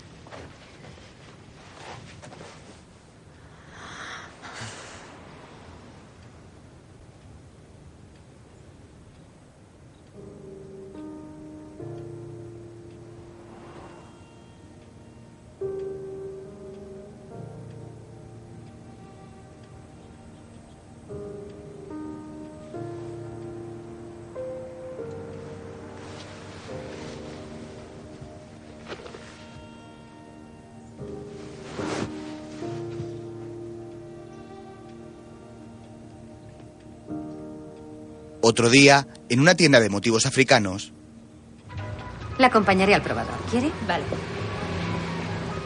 Aunque tenemos más tallas. Gracias. la dependiente, una mujer negra, se vuelve y se topa con Ray. Hola. Hola. Mi nietecito ha venido. ¿Qué nombre vas a ponerle? Se lo van a poner ellos. Mm. Sebastián. Ese es el nombre que iba a ponerte si hubiese sido niño. ¿Por qué haces esto? ¿Hacer qué, cielo? Ignorar mis putos deseos. Eh, eh. ¿Y cuáles son? Lo sabes de sobra.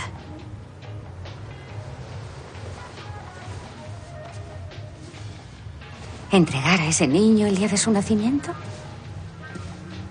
ver algo que. Que. que viene de ti. que está hecho de ti. ¿Y separarte de él para siempre? No quiero tenerlo.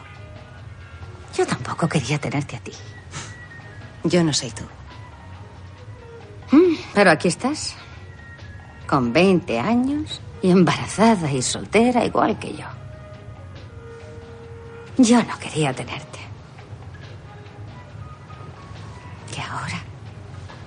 No puedo ni respirar sin pensar en ti y querer lo mejor de lo mejor para ti. Tratando de evitar el llanto, la madre se vuelve hacia los probadores. ¿Qué tal vamos ahí atrás? Bien.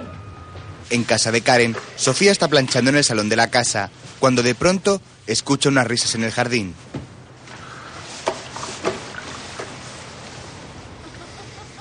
Abandona la tarea y se asoma a una de las ventanas.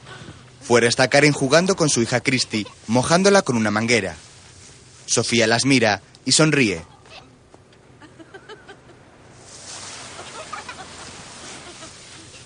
En otro momento, Lucy llega a casa con varias bolsas en la mano.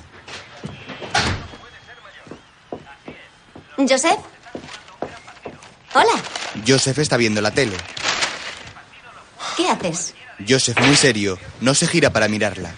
Ah, ¿quién juega? Lucy se quita el abrigo. ¿Estás bien? Sí, estaba pensando. ¿En qué? En Ray. Y en lo que nos hemos metido. ¿Y en qué nos hemos metido? Ese bebé suyo, que vamos a quedarnos. ¿Que vamos a quedarnos? Vamos a adoptar a un bebé. Creía que estabas plenamente de acuerdo. Y si no, ¿cómo coño hemos no llegado sé tan cómo lejos? hemos llegado tan lejos, Lucy. Yo quiero un hijo mío.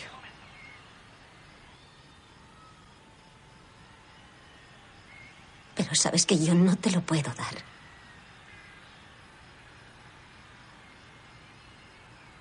Ojalá pudieras. Lucy, dolida tras oír esas palabras, se da media vuelta. Toma las bolsas que había apoyado en la mesa y se retira. Al día siguiente, habla con su madre en la cocina de la pastelería. No me había sentido tan inútil en toda mi vida. Tú no eres una inútil. Podía oír la voz de su madre hablando a través de él. Ha sido acojonante.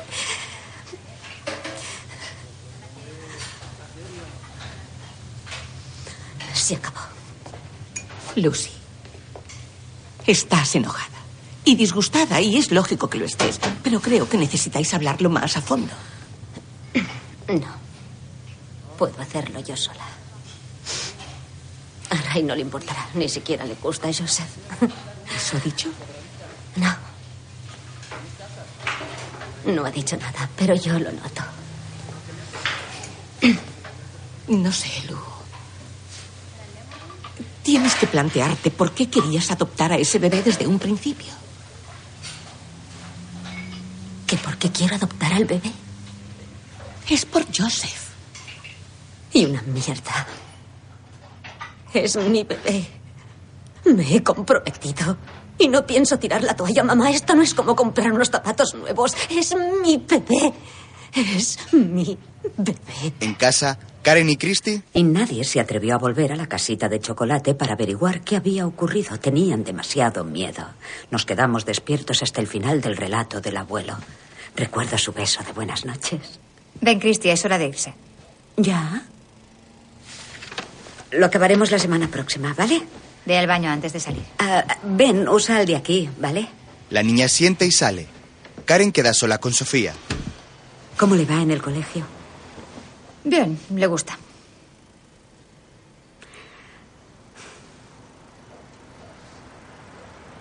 ¿Puedo hacerte una pregunta? ¿No tienes nunca miedo de que pueda... No sé, de que podría... Caerse y estrellarse como un huevo. A veces. ¿Cómo vives con eso? La niña vuelve. Debemos irnos. Adiós, Karen.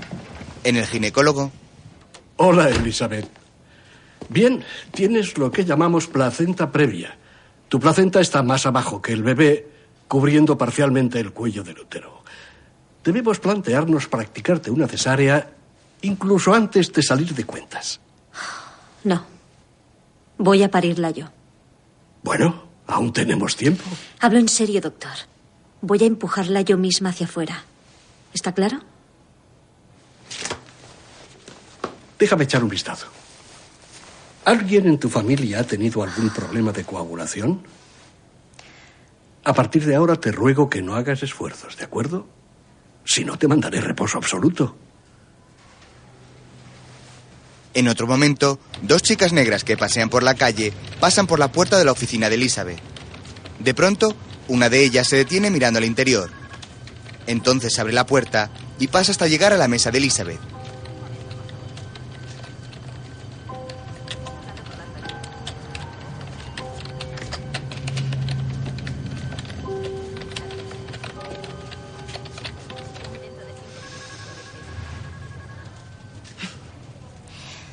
Soy la hija de Paul. Sí. María. ¿Cómo está Paul? Está bien. ¿Es suyo? No.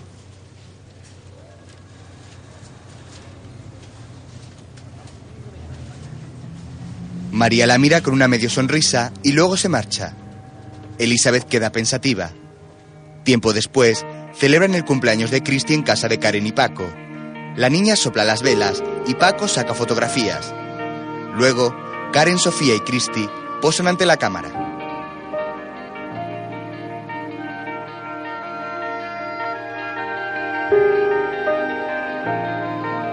Karen mira a la niña abriendo un regalo, sin dejar de pensar en todo ese tiempo, en la niña que no pudo tener.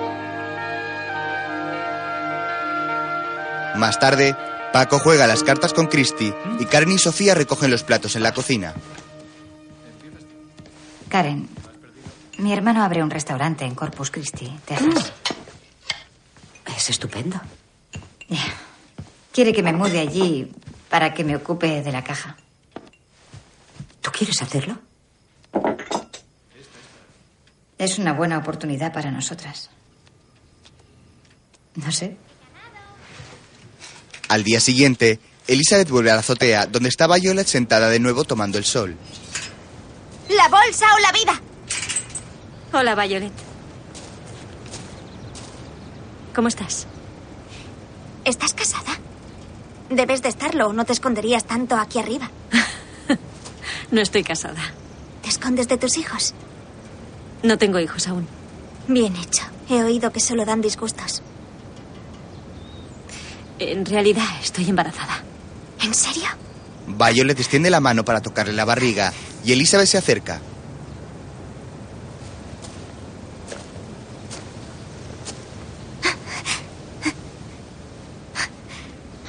Una persona dentro de otra persona. Ciencia ficción. Ella no conoce nada. ¿Quién? Tu bebé. Solo el latido de tu corazón. Eso debería bastarle por ahora. Elizabeth se sienta en una silla plegable junto a la chica. Oh.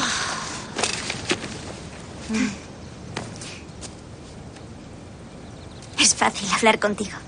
Y contigo. Yo no puedo hablar con mi madre. ¿Por qué no?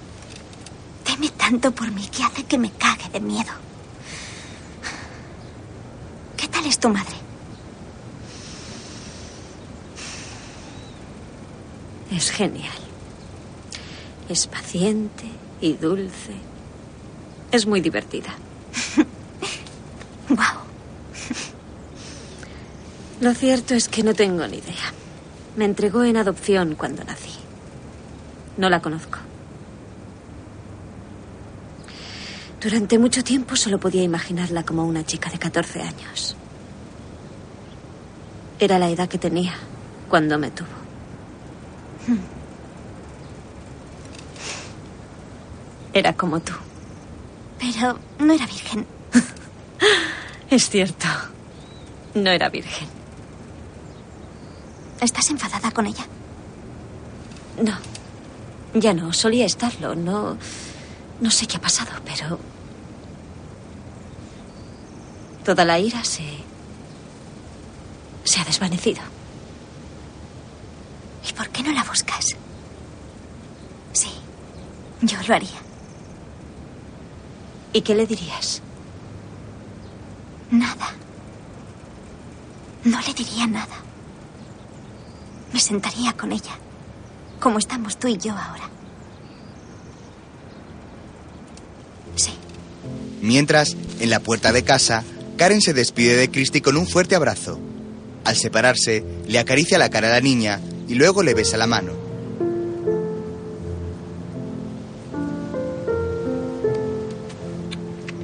Tras eso, le abre la puerta trasera del coche y la niña pasa al interior. Sofía y Paco también están presentes. A continuación, Karen y Sofía se abrazan sin poder contener las lágrimas. Una vez que Sofía entra en el coche, Christy tiende a Karen un regalo a través de la ventana. Ella lo toma y vuelve junto a Paco, sonriendo agradecida. Por fin Sofía arranca el coche y ambas se marchan.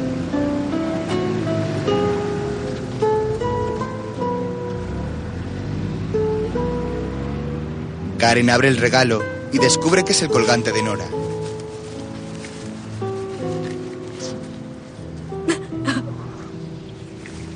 Casa, Elizabeth escribe una carta. No quiero imponerte mi presencia. No quiero ser una molestia. Estoy embarazada y me gustaría que mi hija conociera sus orígenes. Vivo en Los Ángeles. Tengo éxito en mi trabajo y no dependo económicamente de nadie. Estoy abierta a compartir más sobre mí misma y si tú también lo estás, lo apreciaría mucho. Si no quieres comunicarte conmigo, también lo entenderé y lo aceptaré. Activa el disparo automático de una cámara de fotos y a continuación se sienta frente a esta. Si llegáramos a conocernos, creo que deberíamos mirar hacia adelante y no hacia atrás. Y construir algo nuevo. La cámara toma la foto. Después, Elizabeth está en el orfanato. Nací el 7 de noviembre de 1973. Me llamo Elizabeth. Pienso en ti a menudo. Entrega la carta a una mujer en un despacho. A continuación se marcha y la mujer que la atendía se queda hablando por teléfono.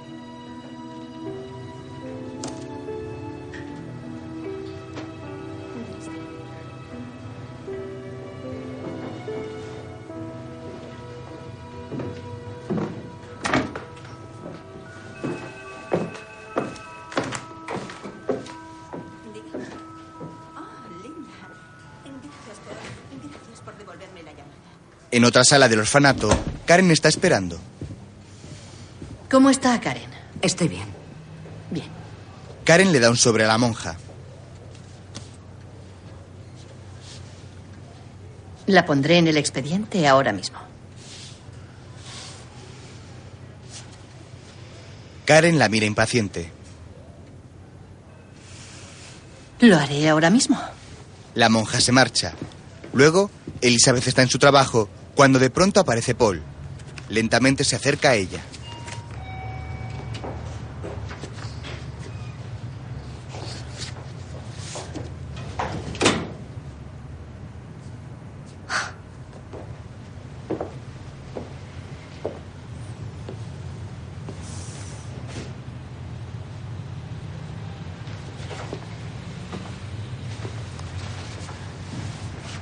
Yo conocí a alguien hace tres meses. Es comprensiva, lista. Nos entendemos bien. Hemos hablado de volver a la costa este. Pero si el bebé que llevas es mi hijo, me despediré de todo eso. Quiero que vuelvas y estés conmigo. Puedes echar raíces aquí. Me quedaré en el bufete, te allanaré el camino para triunfar.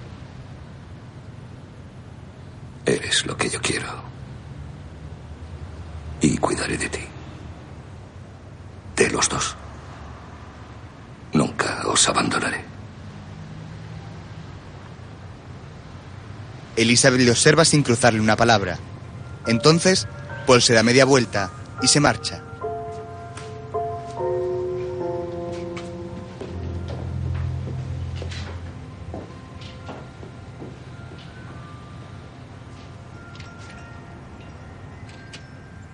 Ya en casa, Elizabeth está haciendo una maleta. De pronto se detiene y se sienta sobre la cama.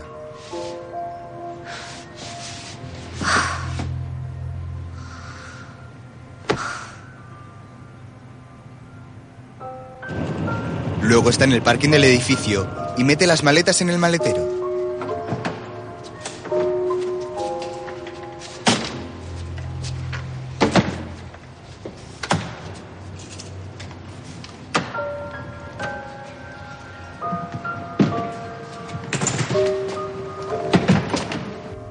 Después va en el ascensor cuando de pronto se para y entra Violet. La chica pasa dentro, pero no se percata de la presencia de Elizabeth. Pulsa el botón y el ascensor continúa con su trayecto. A escasos centímetros por detrás de ella, Elizabeth la contempla sin moverse y sin decirle una sola palabra. La chica ciega sigue sin notar absolutamente nada junto a ella.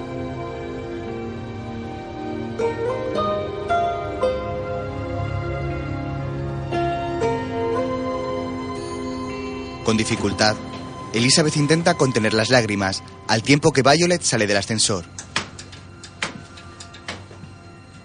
Luego camina de nuevo por el garaje, portando una gran caja de cartón.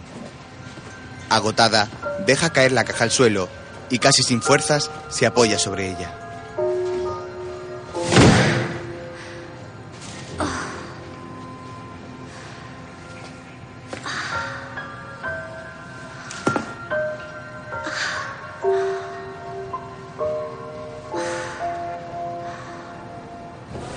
Luego, en el hospital, ¿Cómo vamos? Estoy asustada. Está sangrando. ¿El parto puede causar sufrimiento al bebé? Quiero verla cuando nazca. No me duerman. el médico la mira serio. Después, ya están en el quirófano en plena operación. Elizabeth está despierta presenciándolo todo. Sí, empecemos. Está bien. Control de presión.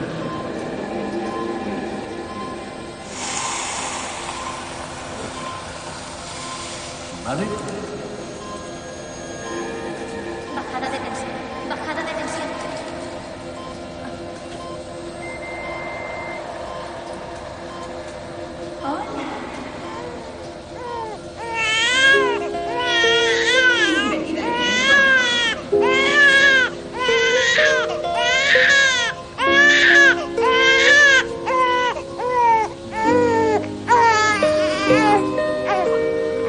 Que nace, los médicos ponen junto a su almohada un bebé mulato. Ella lo besa y sonríe emocionada.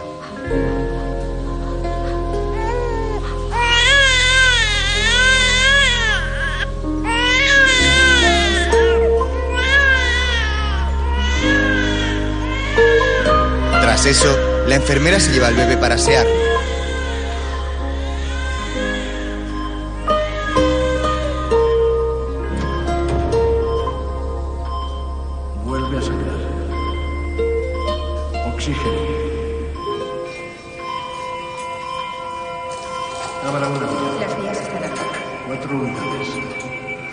La visión de Elizabeth se va volviendo cada vez más borrosa. Después, el rostro de Elizabeth permanece completamente estático. Entonces, la mano de uno de los médicos se acerca y lo cubre con una sábana. Ha fallecido en el parto.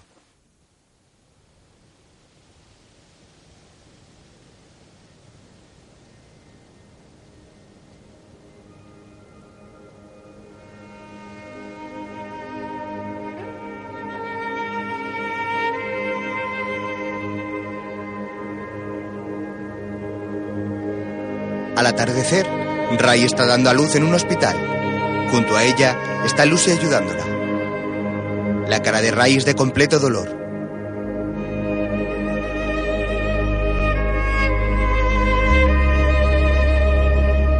Poco después, Lucy corta el cordón umbilical.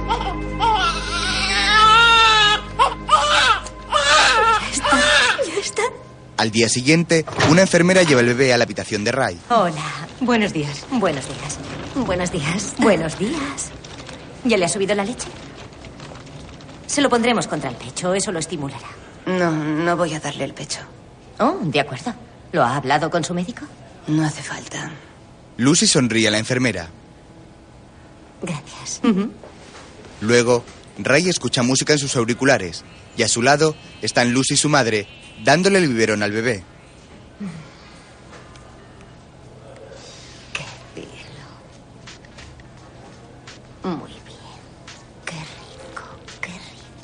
Sí. Sí. Después, Lucy y su madre se marchan. Antes de salir, Lucy besa en la cabeza a una dormida Ray.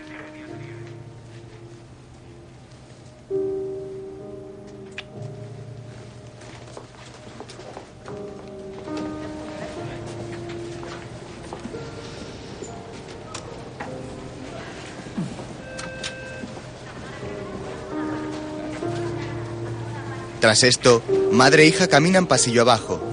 Distintas visitas y personal médico del hospital caminan por el pasillo de un lado a otro.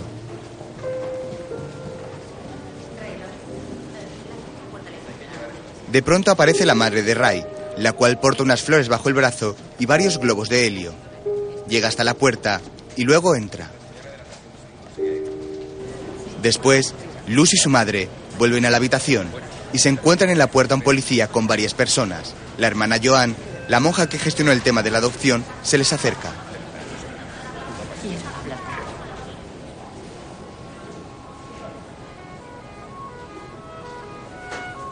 Comienza a hablar con ellas y Lucy se va derrumbando.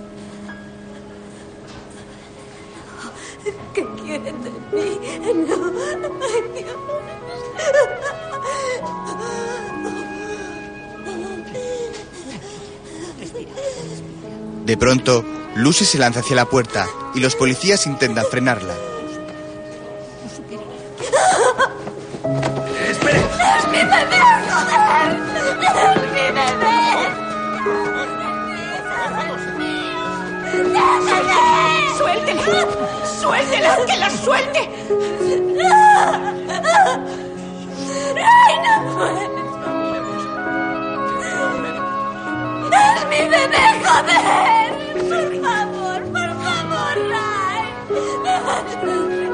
Destrozada, Lucy sigue intentando acceder a la habitación. Su madre la agarra por detrás a la vez que la monja no puede retener las lágrimas.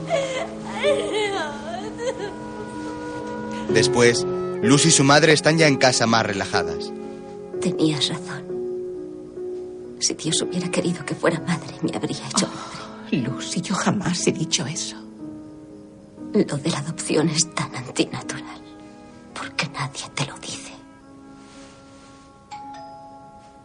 La madre acude a abrir.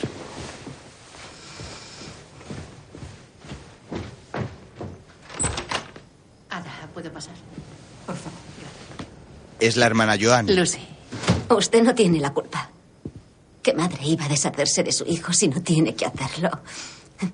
Se acerca a ella y ambas se toman de las manos. Lucy. Hay otro bebé. Por el amor de Dios. Escuchadme las dos. No. Es una niña. Y no tiene a nadie. Hasta que ese tal nadie llame a la puerta para llevársela. Eso no va a pasar. Creo que debería irse. Mamá. Ese bebé estaba adjudicado a alguien. No. Por supuesto que no. Hay listas de espera, pero... Escucha. Ya está todo arreglado. Si la quieres. Ada y Lucy se miran. ¿Dónde está la madre? Esta vez no hay nadie. No lo hay. ¿De acuerdo? A veces sencillamente no hay nadie. Y esta es una de esas veces. Lucy, esa niña se ha cruzado en tu camino hoy. Si dejas que pase, desaparecerá para siempre. Tiempo después, de madrugada, Lucy intenta dormir al bebé. Toma el teléfono e intenta marcar. Vale, vale, vale. Vale, vale,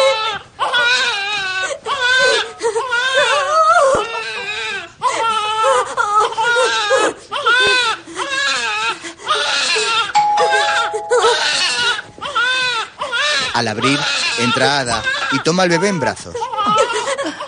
Luego, Lucy está en el salón y Ada sale de la habitación del bebé.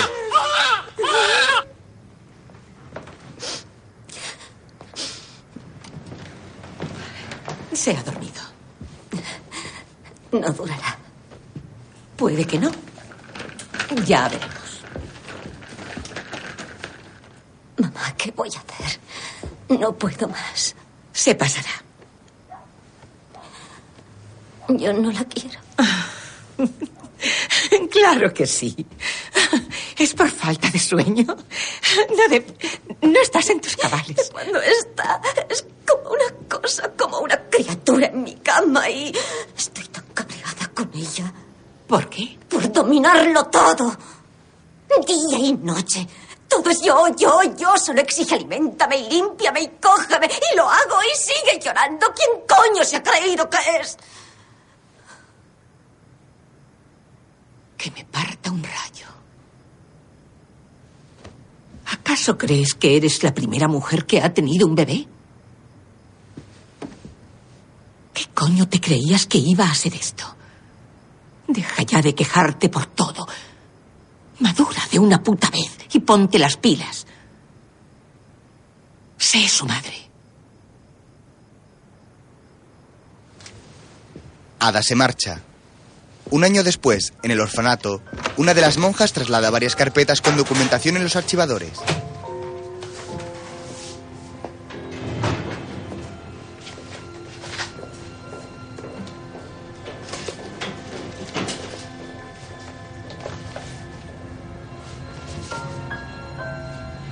De pronto, descubre un sobre extraviado entre los papeles. A través de un cristal, avisa a la hermana Joan. Lo hemos encontrado entre los archivos y no lleva número de expediente. Gracias. ¿No hay un nombre ni nada? No.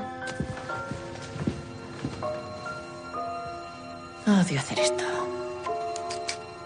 La hermana Joan abre el sobre y a continuación lee su contenido. ¿Hay una fecha de nacimiento? Genial. Teclea en el ordenador.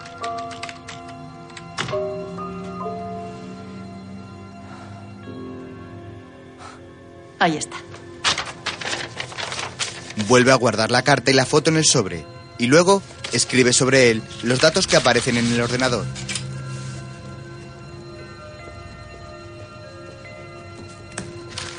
Mételo en el expediente. Ahora mismo. Gracias. La ayudante se marcha y la hermana Joan se queda pensativa hasta que decide llamarla. Yvette, Luego está en su despacho cuando llega Karen. Karen, muchísimas gracias por venir tan pronto. ¿Qué ha pasado? Siéntese, por favor. Eh, no. ¿Qué ha ocurrido? Esta carta es para usted. ¿Es de ella? Sí. Oh, vaya. ¿La ha conocido? No. Debió de hablar con una de mis compañeras. Y Karen, me temo que fue hace algún tiempo. La carta se extravió. Y lo siento muchísimo.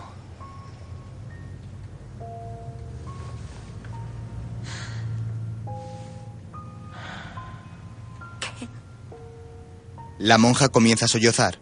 Ya en casa, Karen está sentada en el sofá llorando cuando llega Paco.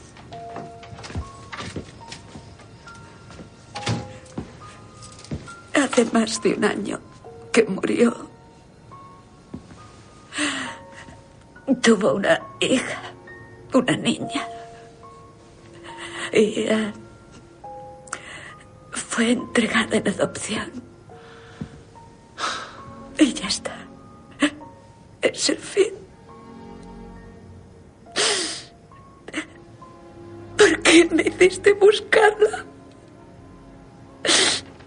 Hasta averiguar que había muerto. Seguía viva para mí y seguiría viva todavía.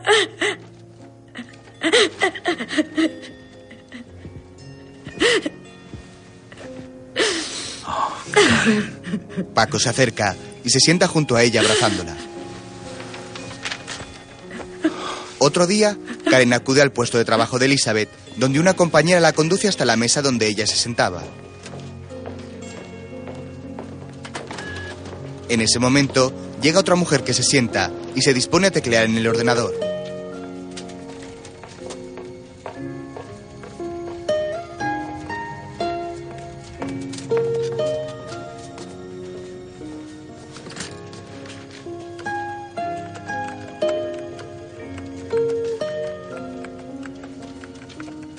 Después, está en la azotea del edificio de Elizabeth contemplando las vistas. Al girarse, descubre a Violet tras ella. Días después, Karen y Paco están en el despacho de la hermana Joan. La madre está de acuerdo en dejar que usted la vea.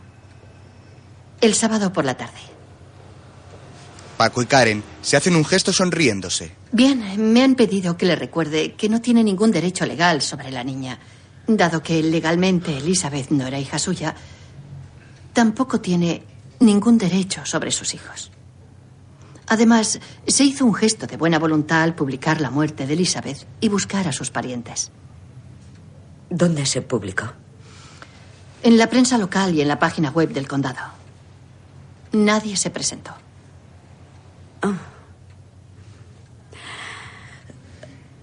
¿Y la niña sabrá quién soy?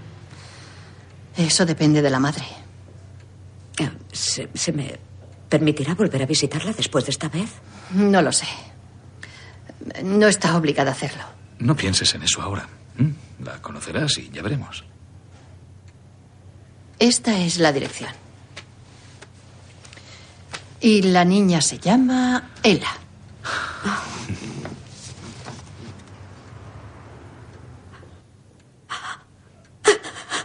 Al leer la dirección, Karen comienza a reír. ¿Qué?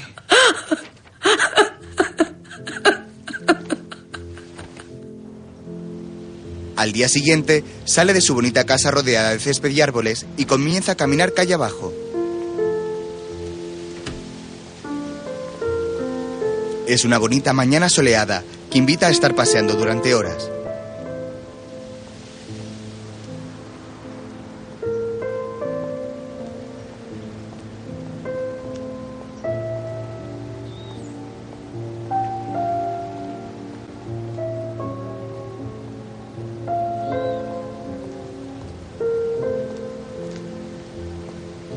Varios niños en bicicleta se cruzan con ella.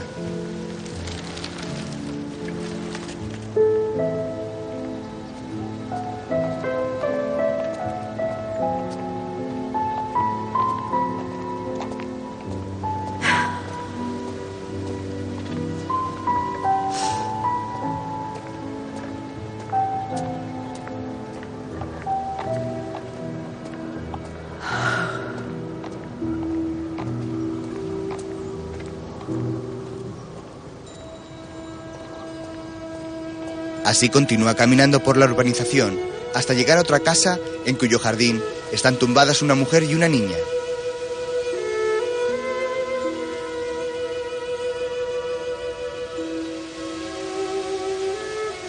La mujer se incorpora. Es Lucy, la cual mira a Karen y a continuación ambas se sonríen. Minutos después, ambas están sentadas en el césped y la niña corre alrededor de ellas. Como madre y abuela, Karen y Lucy juegan con Ella, una guapa niña mulata de dos años aproximadamente.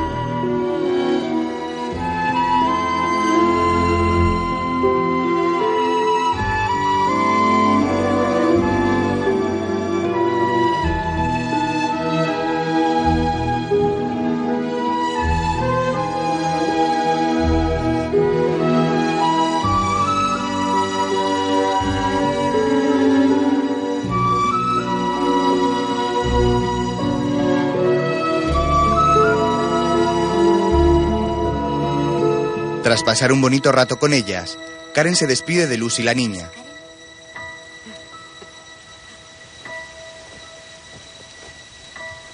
¿Le decimos adiós? Adiós, adiós. Oh, besitos.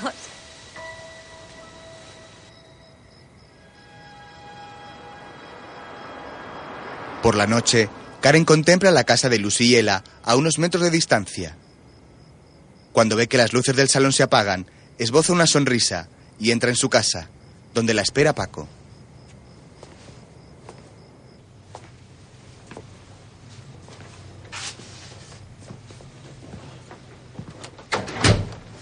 ¿Estás bien? ¿En serio?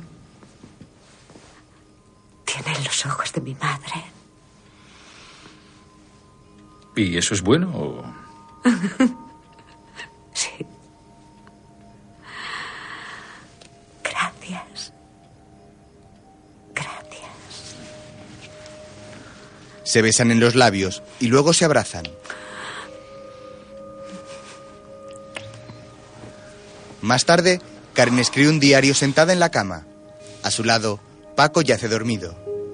Nunca te vi un peinado nuevo o con zapatos nuevos.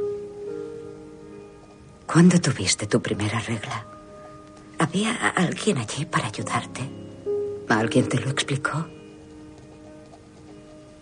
¿Oíste la lluvia una noche mientras la oía yo? ¿Qué te daba consuelo? Me lo he perdido todo y lo he aceptado.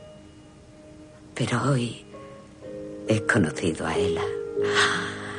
Su carita es como un pájaro que vuela muy alto por encima de 38 años que han durado y durado, como un horrible desfile.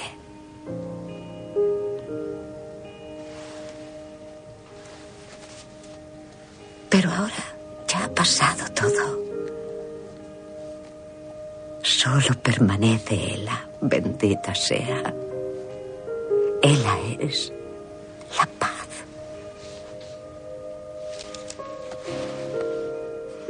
Karen suelta el bolígrafo y de una de las páginas del diario saca un par de fotos. Las contempla unos segundos y a continuación las apoya junto a la lámpara de la mesa de noche. Luego se quita las gafas y las deja encima del diario en la mesilla.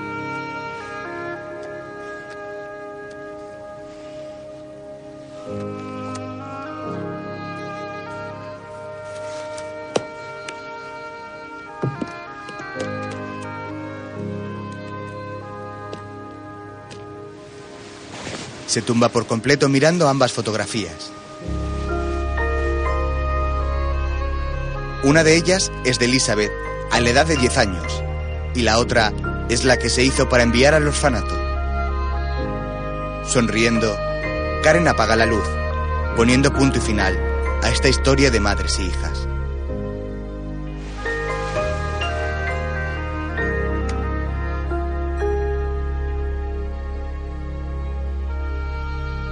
Madres e hijas, una película escrita y dirigida por Rodrigo García, con Naomi Watts, Annette Bening, Kerry Washington y Samuel L. Jackson.